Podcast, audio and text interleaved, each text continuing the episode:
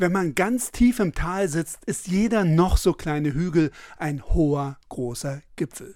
So gesehen erwartet uns in Deutschland heute und morgen mit dem Digitalgipfel ein wirklich großer Gipfel. Um es positiv auszudrücken, Deutschland hat in Sachen Digitalisierung noch viel vor. Und das schon seit Jahren. Seit 2006 gibt es die Veranstaltung und seitdem stellt man jedes Jahr aufs Neue fest, was besser laufen könnte.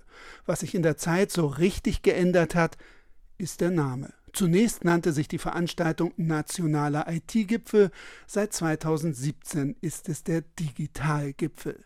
Inhaltlich dagegen gibt es nicht so viel Neues. Beispiel des Dauerthema schnelles Internet. Die drei großen Funktelefonanbieter Telekom, Vodafone und Telefonica, unter anderem mit O2, hatten die Auflage bis Ende dieses Jahres 98 Prozent der Haushalte in jedem Bundesland einen Mobilzugang von mindestens 100 Mbit pro Sekunde anbieten zu können. Das, so weiß man bereits, ging erfolgreich daneben. Noch schlimmer sieht es beim Festnetz aus, welches die meisten Haushalte und Büros für ihr Internet nutzen.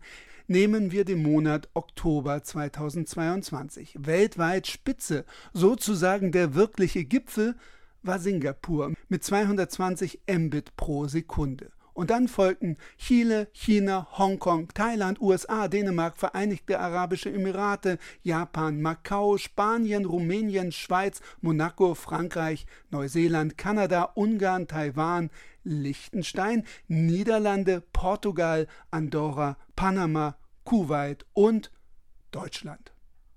Übrigens Deutschland mit schleichenden 77,34 Mbit pro Sekunde durchschnittlich im ganzen Land.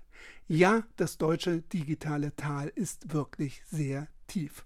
Und das erklärt, weshalb alles so schleppend funktioniert.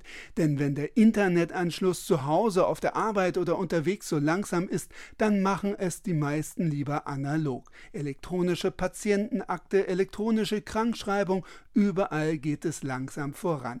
Die Ämter arbeiten deutschlandweit noch immer lieber mit Kugelschreiber und analogen Formularen. Nicht einmal der Staat geht mit gutem Beispiel voran statt digitaler Systeme vor Gericht und unter Anwälten noch viele Verbindungen mit Fax, einer jahrzehntealten Datenübertragung mit akustischen Signalen, der man vor Gericht mehr Sicherheit zutraut als einer E-Mail.